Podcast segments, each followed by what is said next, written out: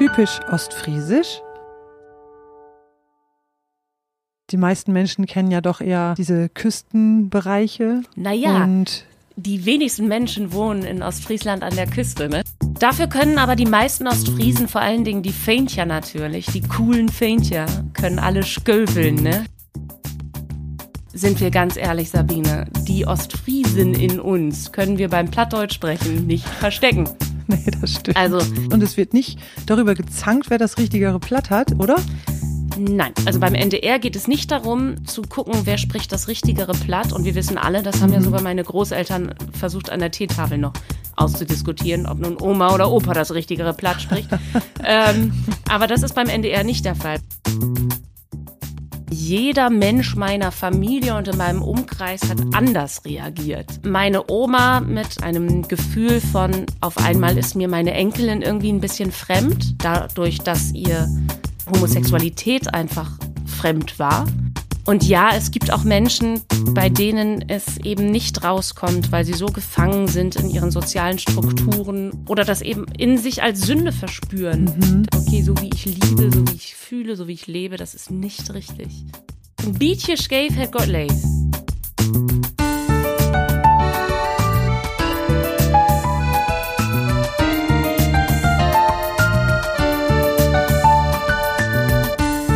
Moin und herzlich willkommen in Ostfriesland.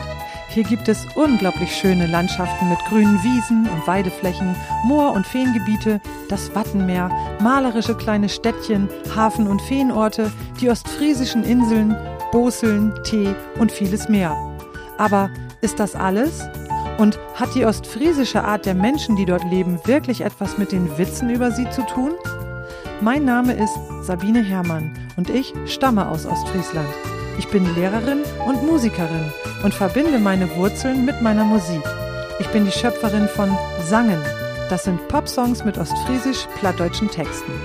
Lange dachte ich, dass es mir an Fähigkeiten und Wissen für die große, weite Welt mangeln würde und dass dies daran läge, dass ich in Ostfriesland aufgewachsen bin. Das ist natürlich nicht wahr und doch eine verbreitete Vorstellung. Deshalb möchte ich mit diesem Podcast die Schätze der Regionen entdecken, von der Sprache über Traditionen bis hin zu aktuellen Szenespots und Events. Davon erzähle ich und gehe ins Gespräch mit sehr interessanten Menschen, die aus Ostfriesland stammen oder dort leben. Schön, dass du mich heute auf dieser spannenden Reise begleitest. Ich freue mich ob die. Heute bin ich im Gespräch mit Anni Heger. Ich freue mich sehr, ich freue mich leib, dass du meine erste Gesprächspartnerin in diesem Podcast bist. Herzlich willkommen. Moin Sabine, ich freue mich nicht nur, ich fühle mich geehrt, die Erste sein zu dürfen. Ja, danke schön. Okay. Ich werde dich jetzt mal vorstellen und werde mal aufzählen, was du alles so machst. Und vielleicht ist das wahrscheinlich auch nur ein Ausschnitt. Und ich denke, ich muss versuchen, soweit mir das als Ostfriesin gelingt, einen Dieter Thomas Heck-Modus anzulegen, um mal aufzuzählen, was du alles so gemacht hast. Denn du bist Musikerin, Autorin, Entertainerin, Botschafterin für die plattdeutsche Sprache, Grünkohl in Tokio, erste weibliche Preisträgerin des Wilhelmine Siefkes Preises. Du bist in verschiedenen Bühnenformaten unterwegs mit deinem Soloprogramm Wattenschkendall, mit den Deichgranaten zusammen mit deiner Cousine Insina Lüschen, im Kabarettprogramm Eine geht noch Heger und Maurischat zusammen mit deiner Lebenspartnerin Vanessa Maurischat, mit Sweet Sugar Swing. Du bist aktiv in der Rainbow Community, ebenso in der evangelischen Kirche, für die du auch CSD-Gottesdienste organisierst. Du bist Moderatorin, du veröffentlichst regelmäßig NDR-Kolumnen und du bist Intendantin des Platt Art Festivals. Habe ich was vergessen? Mir wird ganz schlecht. Ach nee. Ähm, schwindelig äh, geradezu. Ja, das verstehe ich. Ähm, äh, ich, ähm, ich befürchte fast, dass du noch etwas vergessen hast, aber auch das würde mir jetzt gar nicht mehr einfallen. Aber das ist ja ähm, meine Güte. Oh ja. Das ist äh, fast länger als mein Wikipedia-Artikel. Aber du machst doch nicht alles jeden Tag, oder? Nein, aber das Blöde ist, oder das Schöne kann man auch fast sagen, so ein bisschen ähm, zwischen, zwieschneidig, sagt man das überhaupt? Zwiespältig? Nee. Ein zweischneidiges Ja. Schwert? Ich und, ich und Sprichwörter, ey, das ist auch nochmal eine neue Kategorie. Ah, die kann man Ähm. wunderbar umformen. das ist herrlich, das. Ja. Äh, warte kurz. Aber das ist ja auch irgendwie ähm, ganz schön. Ich habe das jeden Tag irgendwie alles im Kopf. Auch wenn ich nicht alles mhm. jeden Tag mache, habe ich trotzdem irgendwie immer alles im Kopf und das ist auch ganz schön und viele Dinge. Und das hat man ja auch gerade bei deiner Aufzeichnung, äh, bei deiner Aufzählung gehört, die überschneiden sich ja auch. Also CSD-Gottesdienste zum Beispiel, das ähm, deckt auf der einen Seite mein Engagement für die Regenbogen-Community ab und auf der anderen Seite eben auch mein Engagement für die evangelische Kirche. Also ähm, da gibt es mhm. viele Überschneidungen und das ist ähm, das ist halt so schön, wenn sich dann auch die Menschen, die an diesen äh, ganzen Projekten mit dranhängen, dass die irgendwann ähm, sich vernetzen. So. Dass ich auf einmal halt Menschen, die mir normalerweise in meine plattdeutschen Programme folgen, dass die halt auch irgendwann beim CSD-Gottesdienst sitzen, weil das für sie was Selbstverständliches bekommt. Und äh, ich finde, das ist einfach großartig. Mhm. Das hört sich tatsächlich sehr schön an, ja. So richtig typisch ostfriesisch kommodisch klingt das nee. nun aber ja noch nicht gerade, was du alles so machst. Ne?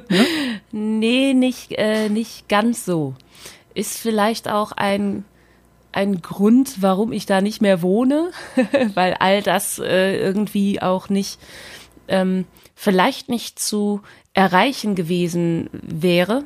Ähm, von Ostfriesland aus. Mhm. Und es ist sehr, sehr weit entfernt von dem Leben meiner Großeltern, äh, auf dem auf dem ostfriesischen Feen. Das kann man wirklich sagen. Also diese ostfriesische Gemütlichkeit und den fünf Teemahlzeiten pro Tag. Also hier in Berlin muss ich gar nicht erst anfangen, Ostfriesentee zu kochen. Das ist klar. Äh, mit dem kalkhaltigen Wasser hier, das äh, wäre Blasphemie. Aber Oh je.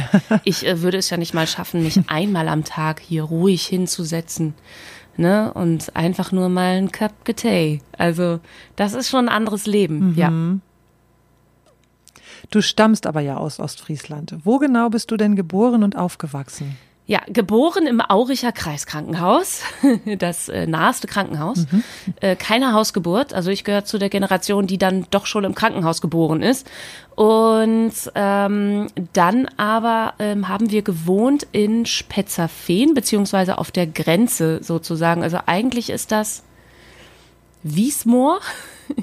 ähm, mhm. Und Spetzerfehn ist ja ein Ortsgemeindeteil von Große Fehn.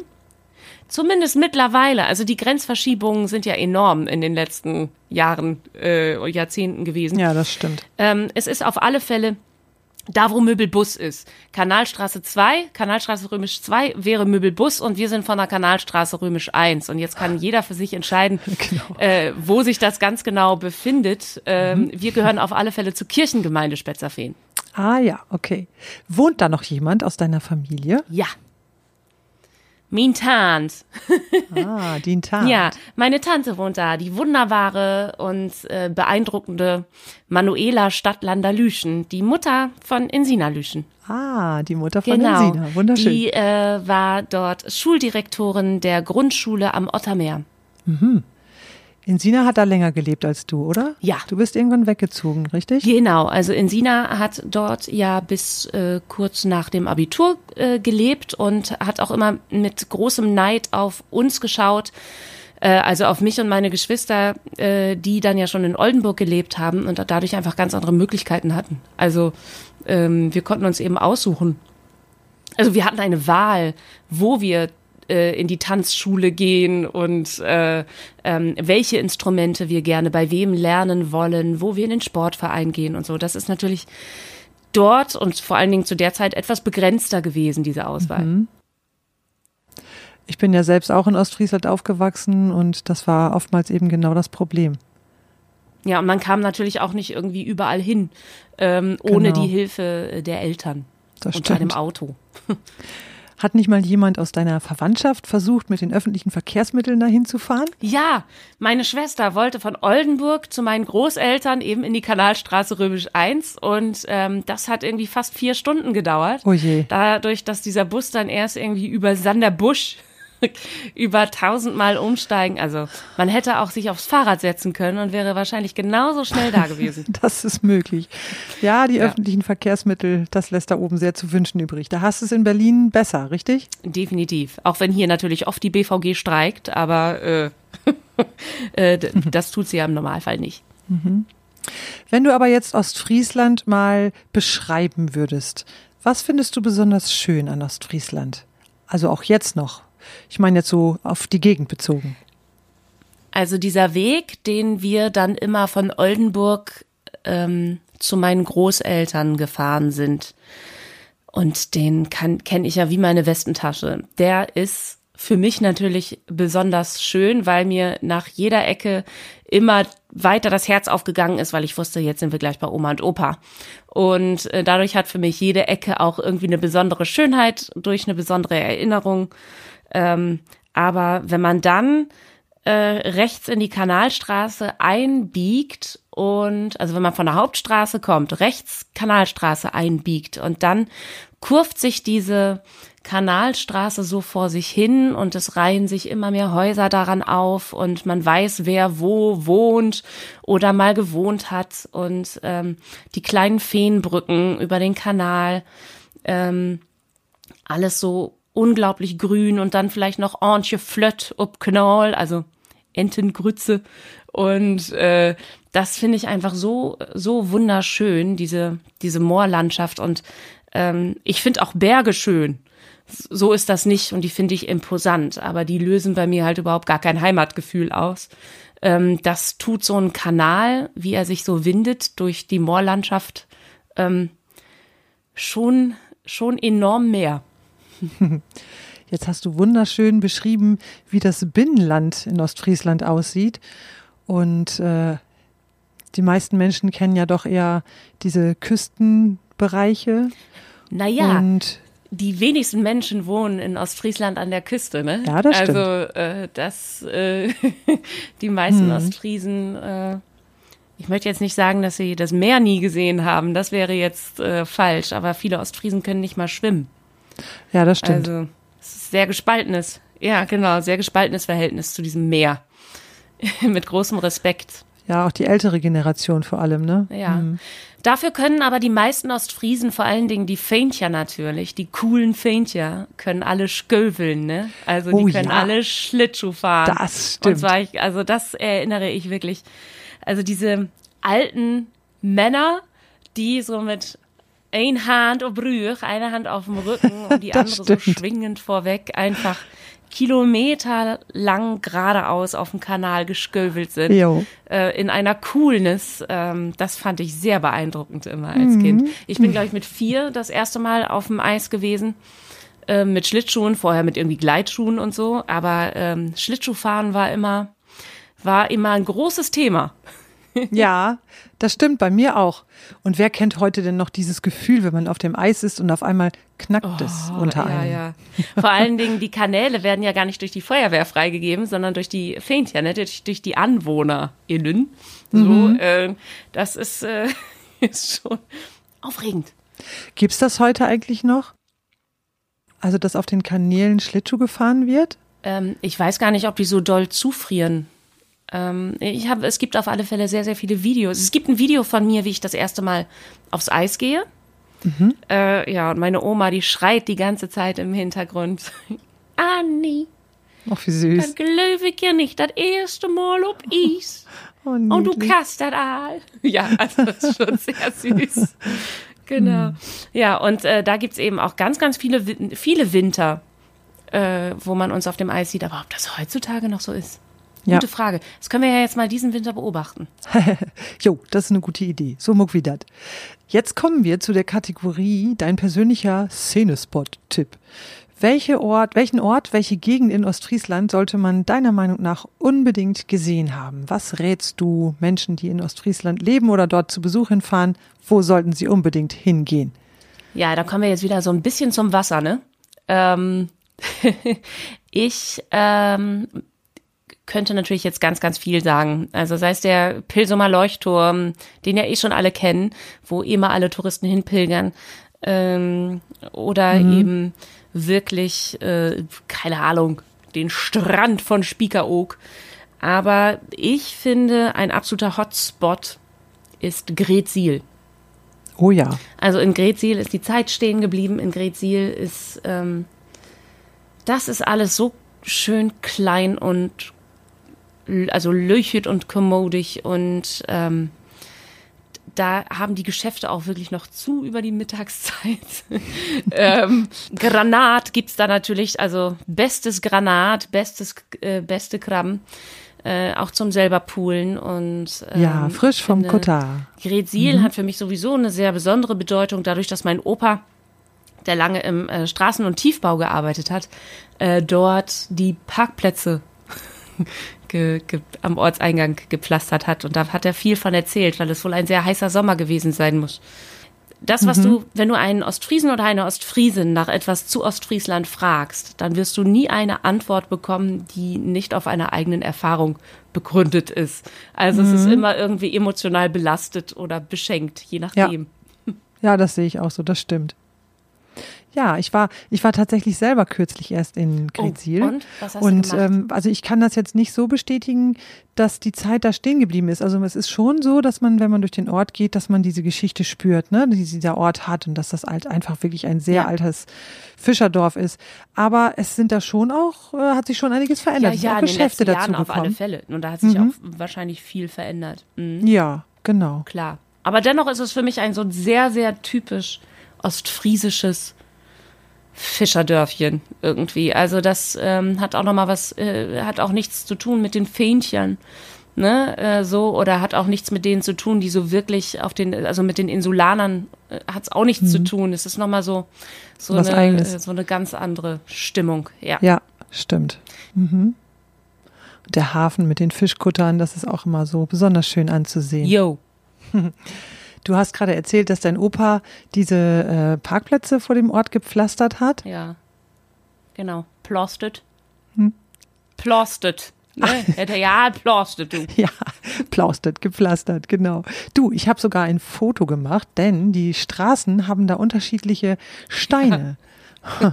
hier, willst du mal gucken? Ja. ja. Äh, warte, hier. stillhalten. Ja. Genau, da kann man das schön sehen. Ne? Grauwacker, ne? du. Grauwacker? ja, Opa hat immer, äh, äh, Opa hat immer dann, äh, wenn wir dort waren, auf die Steine gezeigt und hat von diesem heißen Sommer erzählt und gesagt, Grauwacker, alles ah, Grauwacker. Ja. Okay. Und ich frage mich immer, ob dieses, dieser, dieses Sprichwort sich wacker schlagen, ob das was damit zu tun hat. Mhm. Weil der Grauwacker muss ja beim Pflastern auch geschlagen werden. Aber es ist wahrscheinlich so ein Mysterium, dem ich nie auf den Grund kommen werde. Tja. Da könnte man mal nachforschen. Das stimmt. Ja. Sprache ist jetzt das Stichwort für den nächsten Punkt, nämlich die plattdeutsche Sprache, beziehungsweise das ostfriesische Platt. Allgemein die plattdeutsche Sprache spielt ja in deinem Leben und in deinem künstlerischen Tun vor allem auch eine ganz wichtige Rolle. Du machst da eine ganze Menge rund um diese Sprache herum. Wie bist du eigentlich an diese Sprache herangeführt worden? Gehörst du zu den Glücklichen, deren Eltern noch platt mit ihren Kindern zu Hause gesprochen haben? Also meine Eltern haben untereinander kein Plattdeutsch gesprochen, weil mein Vater ein Zugezogener war, ist, ist, er ist noch ein Zugezogener. Mhm. Ähm, ich glaube, das bleibt man für immer, ne? Ein Zugezogener. Ja. Äh, also äh, die, Papas Familie, also Papa ist noch in Hamburg geboren und ähm, da könnte man ja jetzt auch meinen, oh, Hamburger Platt hätte er wenigstens mhm. sprechen können, aber nein. Mhm. Und deswegen haben meine Eltern kein Plattdeutsch miteinander gesprochen. Aber Papa ist definitiv Plattdeutsch sozialisiert. Also der versteht alles und er versucht es auch. Mhm. Ähm, meine Mutter hat erst in der Schule Hochdeutsch gelernt. Ah ja. Ähm, und hat mit ihren Eltern, also meinen Großeltern und auch mit ihrer Schwester ausschließlich Plattdeutsch gesprochen. Auch bis jetzt ähm, spricht sie mit ihrer Schwester ausschließlich Plattdeutsch. Ah ja. Das heißt, diese Sprache ist mir in meinem ganzen Aufwachsen und in meiner Herzensbildung immer im Ohr gewesen.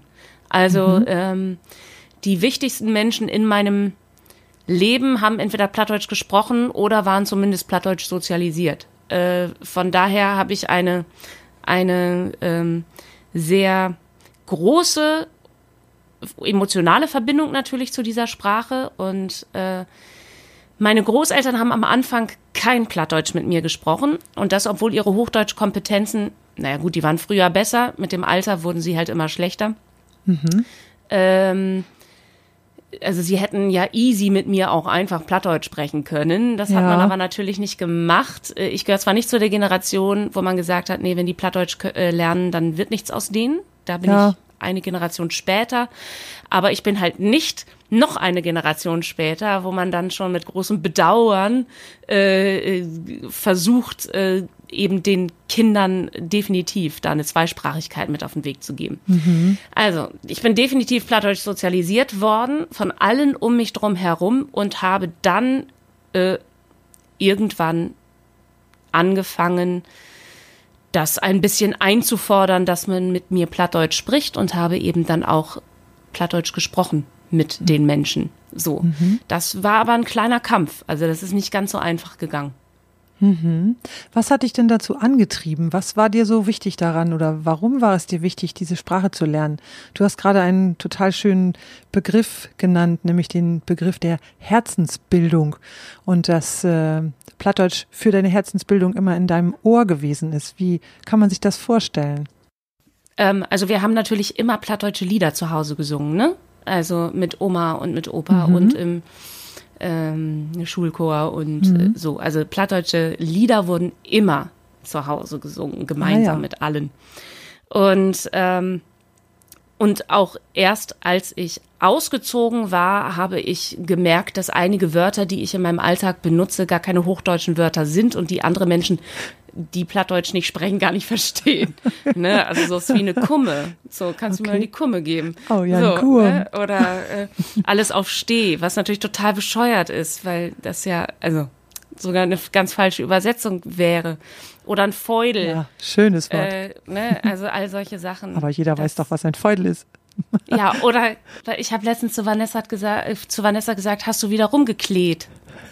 Und sie, hä? Was ist das denn? Ich bin da gekleht. Gekleht. Kleimor. Ach so. Gekleckert? Ja, gekle also so rumgesaut. Ja, mhm. genau. Ähm, aber was war mein Antrieb? Der größte Antrieb war, und das ist jetzt vielleicht gar nicht so romantisch. Ähm, also die plattdeutsche Sprache war immer irgendwie in mir und dann hatte ich den Anruf aus dem Staatstheater, hm, dass man mh, den Faust auf Plattdeutsch äh, machen wollte und hat mich gefragt, ob ich den Mephisto spielen würde. Die Produktion ist aber ja nun mal auf Plattdeutsch, so. Und mhm. äh, so bin ich erstmal an ein Bühnenplatt irgendwie geraten, was relativ wenig mit dem ostfriesischen Platt zu tun hatte. Mhm. Und da wurde es dann auch am Anfang ein bisschen schwer, denn sind wir ganz ehrlich, Sabine, die Ostfriesen in uns können wir beim Plattdeutsch sprechen nicht verstecken.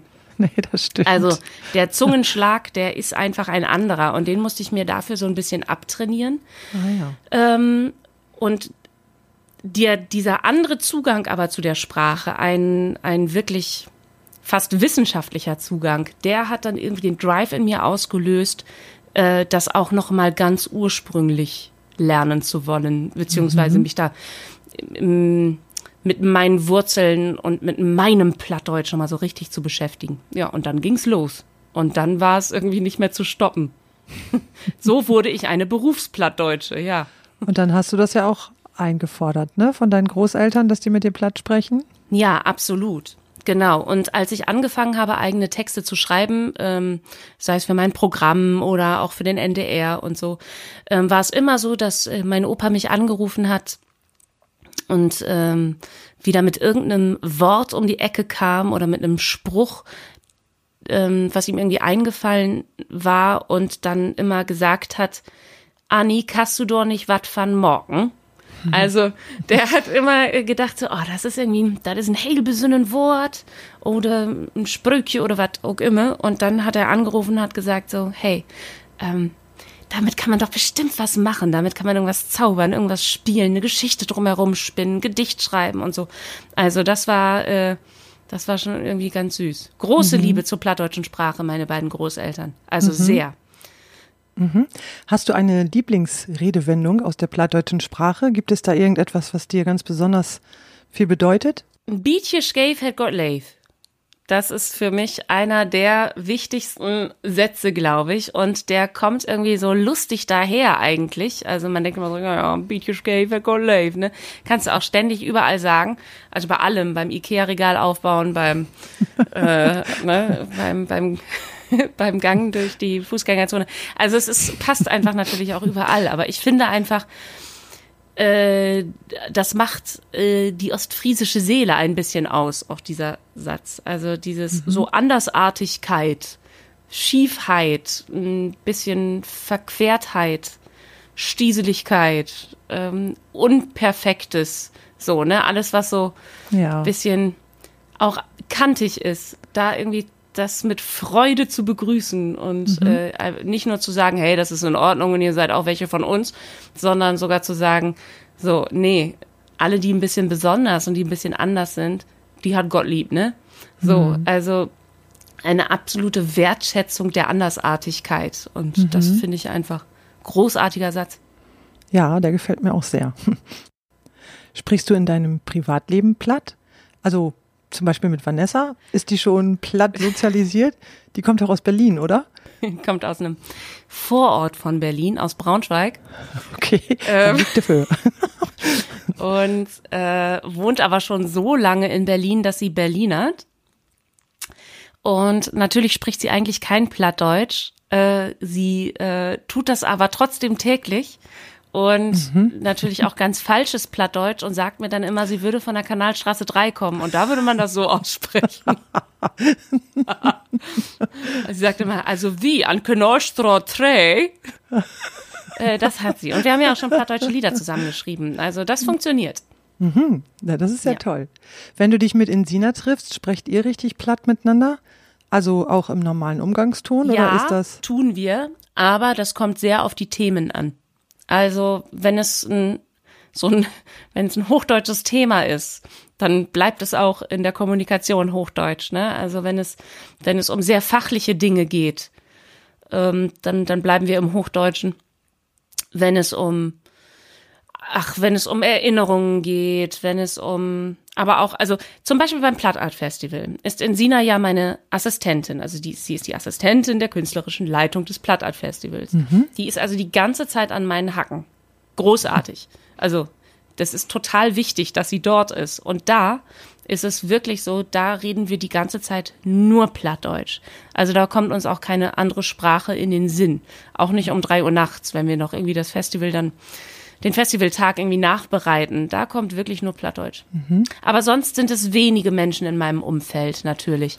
Also ähm, ich freue mich immer sehr, wenn ich auf Menschen, auf Native Schnacker oder Native Proter treffe, die eben wie selbstverständlich mit mir Plattdeutsch sprechen.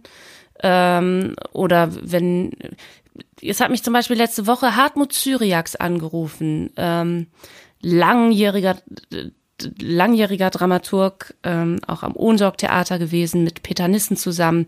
Die haben die Harry Potter-Bücher auf Plattdeutsch übersetzt und ähm, haben die NDR-Nachrichten auf Platt damals ins Leben gerufen und so. Und der ruft an und der spricht natürlich am Telefon einfach Plattdeutsch mit mir. Also das ist, es ist einfach so.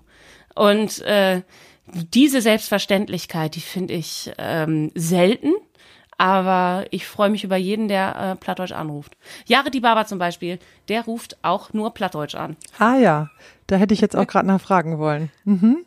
Ja, also Jahre ruft Plattdeutsch an, definitiv. Mhm. Genau. Das ist schön. Habt ihr nicht sogar auch beim NDR eine richtige Plattdeutsch-Community mit mehreren Leuten? Ja, genau. Also wir sind ähm, natürlich einmal die äh, Autoren und Autorinnen von Hörmorn Bacon Tau.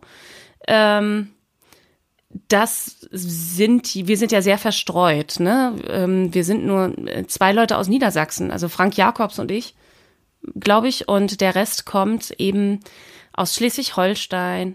Ach so, in Sina. In Sina ist natürlich auch noch aus Ostfriesland, also wir sind zu dritt. Entschuldigung, in Sina.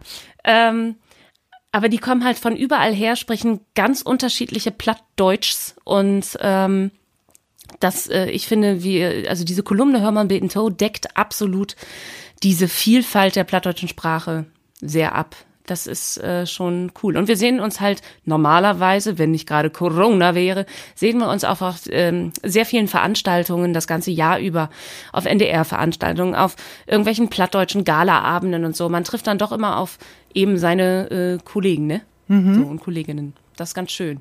Ja. Ähm, Ich höre daraus, äh, die verschiedenen Varianten des, der plattdeutschen Sprache, die werden bei euch ja wohl dann scheinbar auch eher begrüßt und es wird nicht darüber gezankt, wer das richtigere Platt hat, oder?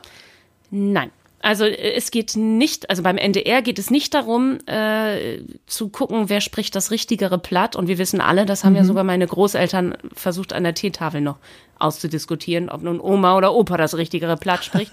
ähm, aber das ist beim NDR nicht der Fall. Beim NDR ist aber eine große Frage, die immer so die ganze Kolumne, ich möchte nicht sagen überschattet, mhm. aber äh, die sehr prägend ist. Und man muss sich halt dabei die ganze Zeit Gedanken machen, versteht mein Platt auch jemand in Kiel?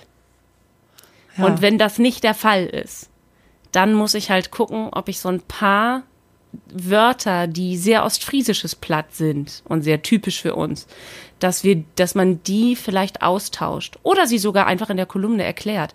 Ich weiß nicht, was, was sagst du zu Garten? Tun? Tun, ja. Ja, genau. Das ist in Schleswig-Holstein der Zaun. Also es bringt ah, ja. überhaupt nichts, wenn wir jetzt von Tun Broten, ne? Nee, Dann wie Mutten van Gorn schnacken. Aha. So, und ähm, da habe ich das einfach mal gemacht.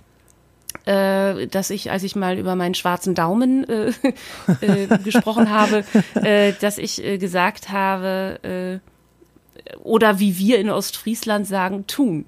So, ne? Also ich habe es halt einmal etabliert, das Wort, und habe danach dann das Tun natürlich weiter äh, benutzen können. Ah, ja. Also da muss man natürlich irgendwie gucken, dass, äh, weil das wäre so schade, wenn man dann nur, wir platt, also die plattdeutsche Hörerschaft ist ja eh nicht die größte und wenn man die dann auch noch dezimiert, weil, weil die Leute einen nicht verstehen, das wäre halt schade. Trotzdem muss man gucken, dass ja. man seine Seele nicht verkauft, ne? Also das stimmt. ich habe auch schon nach, äh, irgendwann mal am Anfang, als ich meine Kolumnen sehr entschärft habe im Plattdeutschen, auch schon mal bitterböse Mails bekommen, ne? Also dass das ja nicht richtig wäre, was ich da mache. Es mhm. wäre ja kein Ostfriesenplatt und so. Aber da muss man sich vorsichtig rantasten. Mhm. Ähm, da möchte ich gerne zurückkommen auf diesen Satz, Ein Beachy Shave had got leave. In dem Programm der Deichgranaten erwähnt ihr so ganz erfreulich selbstverständlich, dass du mit einer Frau ver verheiratet, nee, verheiratet bist, habe ich so verstanden. Mhm. Aber äh, so ist es gar nicht, ne? Ja. Steht nicht, also wir sagen, glaube ich, nicht mal verheiratet, sondern einfach nur, du hast, du hast eine Frau. Ja, so, stimmt. Ne? Ja. Und dadurch, dass du dadurch Doubled Income hast, ja, ne? und äh, no kids. Ja, genau, no kids. ähm, wie sieht das, wie wurde das in deinem privaten Umfeld ähm, akzeptiert und besonders auch in dem ostfriesischen Umfeld? Wurde da eher so gedacht, naja, ist ja ein bisschen Shave oder wie war das? das sehr kompliziert, glaube ich, ähm, weil das nicht so eindeutig zu beantworten ist. Also ich kann auf alle Fälle sagen, jeder Mensch meiner Familie und in meinem Umkreis hat anders reagiert. Ähm, meine Oma mit einem einer, ein, einem Gefühl von, auf einmal ist mir meine Enkelin irgendwie ein bisschen fremd, dadurch, dass ihr ähm, Homosexualität einfach fremd war, so, ähm, äh, die dann erst gedacht hat, so, oh, sagt das man lebe nicht Opa. Aha. Und der ist dann aber, als der es wusste, total, war alles in Ordnung.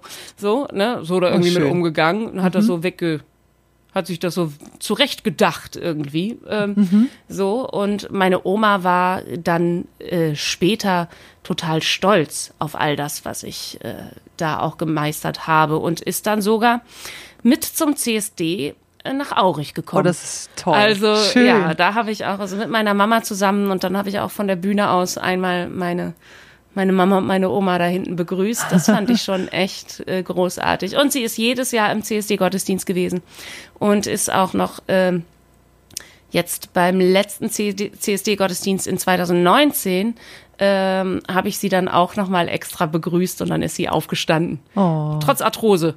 Oh, das ist Da stand sie schön. auf einmal wieder eins. Wunderbar. genau, also. Das heißt, äh, deine Oma gibt's noch? Nein, die ist jetzt, ähm, die hat jetzt am 1.11. ihren ersten Todestag. Also die oh. ist, ähm, die hat ein perfektes Timing gehabt, würde ich sagen. Also das mit Corona, das ist schon gut, dass, dass, dass sie das jetzt nicht mehr so mitmachen muss. Mhm. Ähm, und äh, sie, äh, sie hat es geschafft, direkt fünf Jahre nach Opa äh, dann auch irgendwie von uns zu gehen. Und ich glaube, die mhm. beiden feiern da gerade eine riesige Party da oben und bereiten schon mal alles für uns vor. Davon kannst du gut gauen. ja. Ne? Hm. Ja, ja. Die machen schon mal Tee.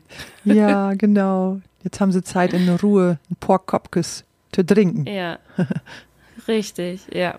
Also in, ähm, äh, in Ostfriesland äh, bin ich ja nun eigentlich also ich sagte ja schon, dass wir der Kirchengemeinde Spetzer-Feen zugehörig sind. Wir sind aber auch stark methodistisch äh, sozialisiert, ähm, dadurch, dass die Kirchen, also die methodistische Gemeinde ähm, Annecy Dape, also auf der anderen Seite des Kanals äh, war. Und dort habe ich sehr, sehr viel Zeit verbracht und ähm, war dort auch in der Kinderstunde und so. Und ähm, gerade in solchen Communities, äh, wo, wo ein wo ein Glaube vielleicht eher fundamentaler ist, da ähm, gestaltet es sich bis heute etwas schwierig mit ähm, meiner Liebe. Ähm, das das äh, tut auch immer noch weh, das kann man nicht so sich wegdenken oder sich wegerklären. Ähm, da, äh, da ist noch viel Arbeit vor uns. Nee, aber sonst ist meine Familie mit einem großen Halleluja und den Händen in der Luft äh, äh, irgendwie da äh, darauf eingegangen. Mhm. Also ja, da ist alles in Ordnung und äh, immer gewesen, auch mit meinen Geschwistern und äh, die haben, äh, oh Gott, das klingt jetzt irgendwie ganz ganz schlimm, aber die haben die Frauen an meiner Seite, äh, haben die immer ähm, immer akzeptiert und ernst genommen und sich mit ihnen beschäftigt und sie in die Familie aufgenommen. Und äh, ja, Vanessa werden sie jetzt eh nicht mehr los. Also beziehungsweise Vanessa wird, glaube ich, meine Familie nicht mehr los. Das ist eher so rum. ah, das ist schön. Hm. Denkst du, das wäre schwieriger gewesen für dich, wenn du in Ostfriesland geblieben wärst? Oh weiß nicht, ob man diese Frage so beantworten kann. Also ich persönlich habe zum Beispiel kaum ähm, Berührungspunkte gehabt und mir fällt jetzt eine einzige Person aus meinem nicht näheren, aber weiteren Umfeld ein, ähm, die da auch betroffen ist. Ansonsten oh. war das für mich irgendwie nie ein Thema. Also da kenne ich schon sehr, sehr viele mehr natürlich. Ne? Also es gibt auch sehr viele äh, genau, es gibt auch sehr viele ähm, Vereine und Regenbogencafés und so weiter in Leer, in Emden, in Aurich, das Ulrichs zum Beispiel und so. Also es gibt, ähm, es gibt Orte, es gibt Safe Spaces sozusagen und die sind ja auch immer noch nötig. Äh, es gibt äh, AktivistInnen in Ostfriesland, die sich dort für die Menschenrechte einsetzen. Ähm, jetzt aber zu sagen, ob das für mich schwieriger gewesen wäre in Ostfriesland äh, und ob ich mich da vielleicht erst viel später geoutet hätte, so war es jetzt halt mit 17. Das ist ähm, hm, verhältnismäßig früh, ne? Hm. Ist verhältnismäßig früh. Es war halt sehr klar für mich. ähm, mhm. Es ist für mich deswegen schwierig zu beantworten, weil ich eben auch nicht in Oldenburg geblieben bin kurz vorher. Ich war ein Jahr lang im Ausland. Ich war ein Jahr lang in Amerika. Und ich glaube, wenn du so weit weg bist von deiner Familie mit 16, und da ist ganz viel dran in einem pubertierenden Menschen, ähm, du ein Weihnachten ohne deine Familie feierst, äh, ganz viele Probleme hast, äh, wo man eben nicht schnell Mama anrufen kann, äh, und zudem äh, gab es noch nicht mal Handys ne? Mhm. und kein Facebook und so. Also es ja. war wirklich, ich habe einmal in der Woche mit meiner Oma telefoniert, mittwochs um 16 Uhr. Da war es dann schon 22 Uhr in Deutschland und bei uns war es 16 Uhr. Äh, das war mein Kontakt äh, nach Hause. Ich glaube, dieses Jahr in den USA war besonders wichtig, für mich, um da so eine Klarheit für mich zu finden. Ich kann also nicht unbedingt sagen, dass das in Ostfriesland wäre ich dort geblieben, ähm, anders verlaufen wäre. Hm. Und also, weil, weil man, also rückwirkend kann ich das ganz schlecht sagen. Aber wenn etwas in einem ist, dann, äh, und das will raus, dann kommt's halt raus. Bei dem einen früher, bei dem anderen später. Und ja, es gibt auch Menschen, bei denen es eben nicht rauskommt, weil sie so gefangen sind in ihren sozialen Strukturen und äh, in, in ihrer eigenen Erwartungshaltung, sich selbst oder andere nicht enttäuschen zu wollen.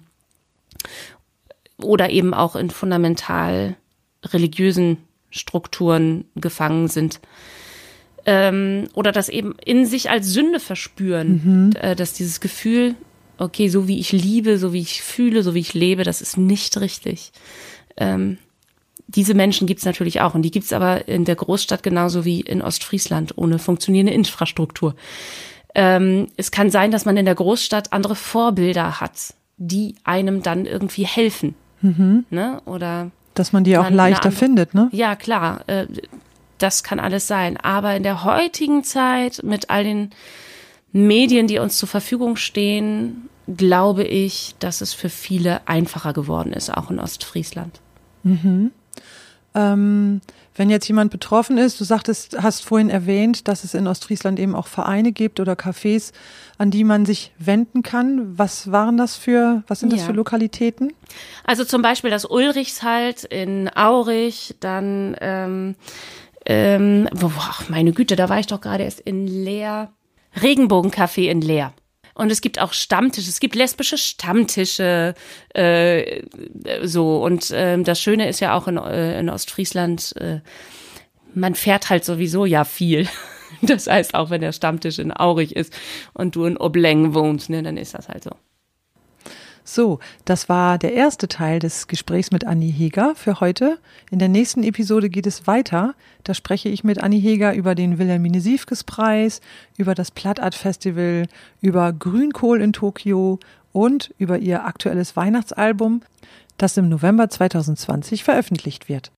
Und für dich, liebe Hörerin oder lieber Hörer, kommen jetzt ein herzliches Dankeschön und ein paar kurze Infos. Fragen oder Ideen zu diesem Podcast, die du mitteilen möchtest, kannst du mir gerne schreiben. Wenn dir diese Episode gefallen hat, kannst du den Podcast auf iTunes bewerten oder ihn über die sozialen Netzwerke teilen. Dadurch wird er für andere sichtbar. Über das Erscheinungsdatum der nächsten Episode sowie über Neuigkeiten und Hintergründe zu meinen plattdeutschen Sangen informiere ich in meinem Newsletter Nähe Post, der circa alle drei bis vier Wochen erscheint. Auf meiner Internetseite findest du das Anmeldeformular dafür sowie Kontaktmöglichkeiten www.sabinehermann.com. Hermann mit einem R. Und selbstverständlich findest du mich auch auf YouTube, Instagram, Facebook, Spotify und Co. In diesem Sinne, kummi bold wat now. Ich freu mich ob die.